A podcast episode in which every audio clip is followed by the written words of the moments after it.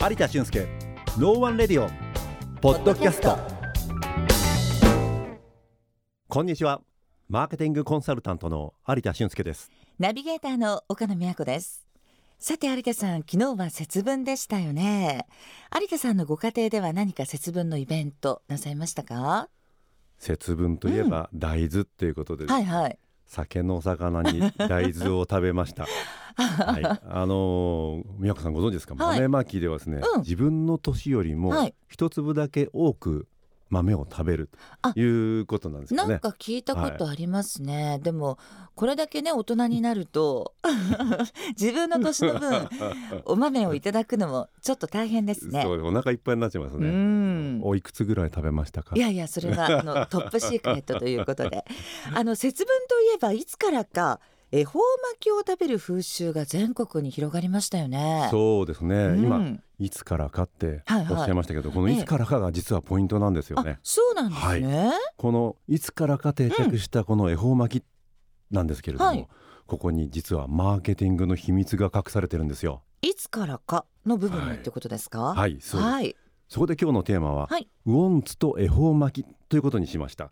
出ましたウォンツ。はい、はい覚えてますかね？ニーズとウォンツです。はいはい。はい、えー節分の豆まきって言いますとですね、鬼は外っていうぐらいなんで、やっぱり邪気払いって言いますかね、はい。悪いことは外に出てっていうようなところなんですが、なんかやっぱり鬼が出てきて、はい。その鬼に対して豆をまくっていうのがね。保育園とか幼稚園くらいからね ね。私たち教えられました。はい、うん。鬼役は誰がやるみたいなね、はい。話だったんですがその一方で何か足りないなって言われてたのが、うんうん。まああの鬼は外の後に福は内ってやるんですけどね、この服を呼び込むっていうところがちょっと弱いんじゃないかなっていうのがなんとなく言われてました。あ、いなるほどね悪いもの邪気を追い払うというところにテンションがあってそうですね。はいい。いことをもっとあの持ち込んでこようよっていうところが若干弱いかなっていうことですね。ですのでこの服を呼び込むっていうのがうんはいはいここでのニーズっていうことになるわけですね。はい。はい。うん。でこの服を呼び込むニーズに対して、はい。それを実現するウォンツってなんだろう？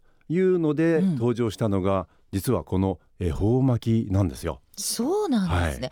あの元々はルーツをこう探っていくと関西が発祥で、なんか海苔協会でしたっけ？その辺の方たちが海苔をもっとね、あの売りたいっていうことでそうですね。始めはいたなんていうのを聞いたことあります。あの昔はですね、う当初それほど節分というよりははい。大阪の花町でですね、ええ太巻き寿司を食うとラッキーみたいな感じですね。あの言われてたんですけれども、はいはい。ここにヒントを得た、うん。えー某コンビニ大手セブンイレブンさんですね、うんこちらがですねなんと平成元年1989年に、うんこの太巻き寿司にですねネーミングしたんですよ、それがまた縁起のいい恵はい方巻きということで、えーうんもう名前からしてなんか縁起良さそうですよね。確かに。はい、その頃からじゃあ恵方巻きっていうのが一応一つのワードとして世の中に出てきたってこそうでとですね。すね。あのね、はい。有田さん私ね87年にこの業界に入ったんですけど、まだねあの20代駆け出しの頃にこの恵方巻きの、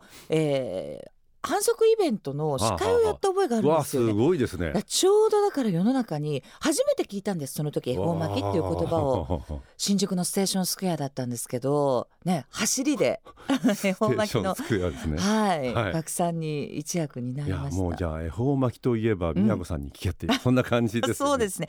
なんかその時もねお客さんと一緒にみんなで恵方はどっち向きですよなんていうことを言ってでねみんなで丸かぶりした覚えがありますね。そうですよね。うんうん。その恵方っていうのはあの年徳神っていう神様がいらっしゃるんですけれどもね、はい。その神様が毎年方角を変えていらっしゃると。年神様ってことなんですかね。ええそうなんですよね。うんうん。でなんか今年はどこにいるかっていうと、北北西やや北とかなんかすごいやや来たんでしょはっきりしてほしいですよね ね神様どこにいらっしゃるのか誰が決。めてるのかちょっとよくわか ややって言われるとね。いうことらしいんで、うんうんはいそこに向かってみんな大きな口を開けてパクリというのが今年の恵方だそうですよ。そうなんですね、あれ太巻きを一本無言で食べきらなきゃいけないんですよね。と息が詰まりそうな感じです本けどね。当にはい。結構命がけでやってらっしゃる方もね ね。いるんじゃないかなとはい。いう感じがします。でこの恵方巻きがですね、はい。うん。どんどうやって定着したのかはいはい。というところで今日ご紹介したいキーワード、はい。えーアイサスっていう言葉があります。挨拶。はい挨拶じゃないんですよ、挨拶って言います、えーこれ分解しますと、はい。またアルファベットなんですけどね、うん、AISAS ということでは初めの A はアテンション、えー認知、い、うん。えー気がつくっていうことですね、なるほど。それから次の I はうん。インタレストっていうことで、はい。興味関心はい、を引くっていうことですね。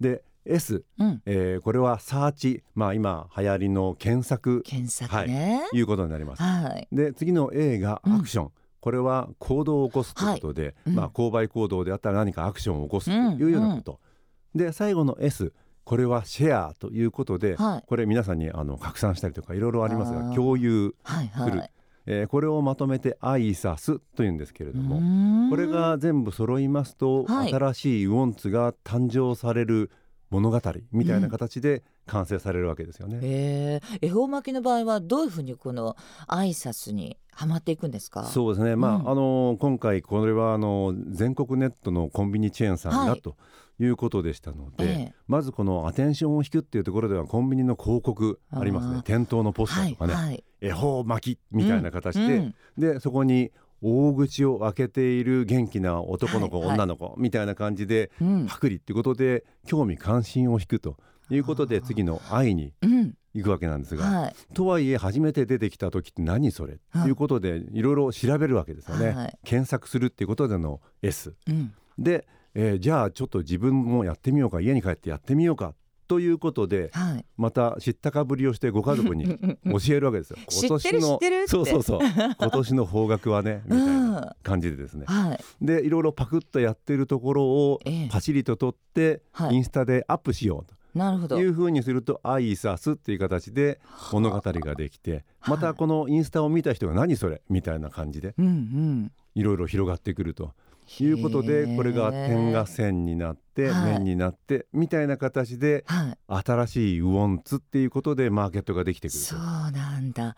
だから昨日あたりは結構いろんな方がこの挨拶をあの無意識にやってそうですよね。ね SNS なんかにたくさん載ってましたもんね。結構やっぱり大きな口開けながらうんうんうん。共通してはみんなニコニコ苦しそうな顔しながらもニコニコみたいな、いやだから、はい。そこになんていうのかな興味づけというか面白みがありますもんね。そうですよね、うん。これがこう日本の習慣にもすごく合致してっていうことでこのイベント性とか見た目のインパクトとかですね。はい。こういったものをご家族の幸せのためにいう感じでマーケティングが演出していると。へいうことでまたここもですね小さな幸せを呼ぶうんエンタメみたいな感じでマーケティングはエンタメだぞといういやー形です。もうあのこの番組担当するようになってからマーケティングって至る所にあるんだな、ね。家族の幸せのためにも、マーケティングは不可欠っていうのがねね。よくわかりました、まあマーケティングっていうのはまあ誰かに喜んでもらう仕掛け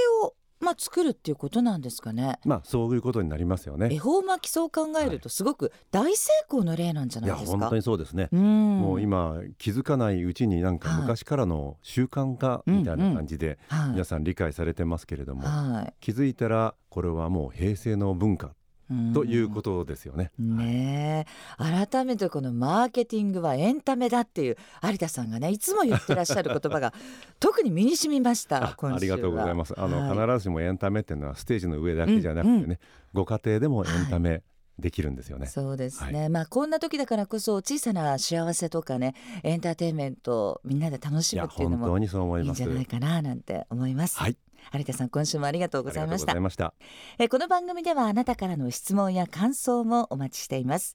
メールアドレスはノーワンラジオ八三四アットマーク gmail ドットコムです。どうぞお気軽にお寄せください。有田俊介 No One Radio ポッドキャスト。今回はここまで。次回もお楽しみに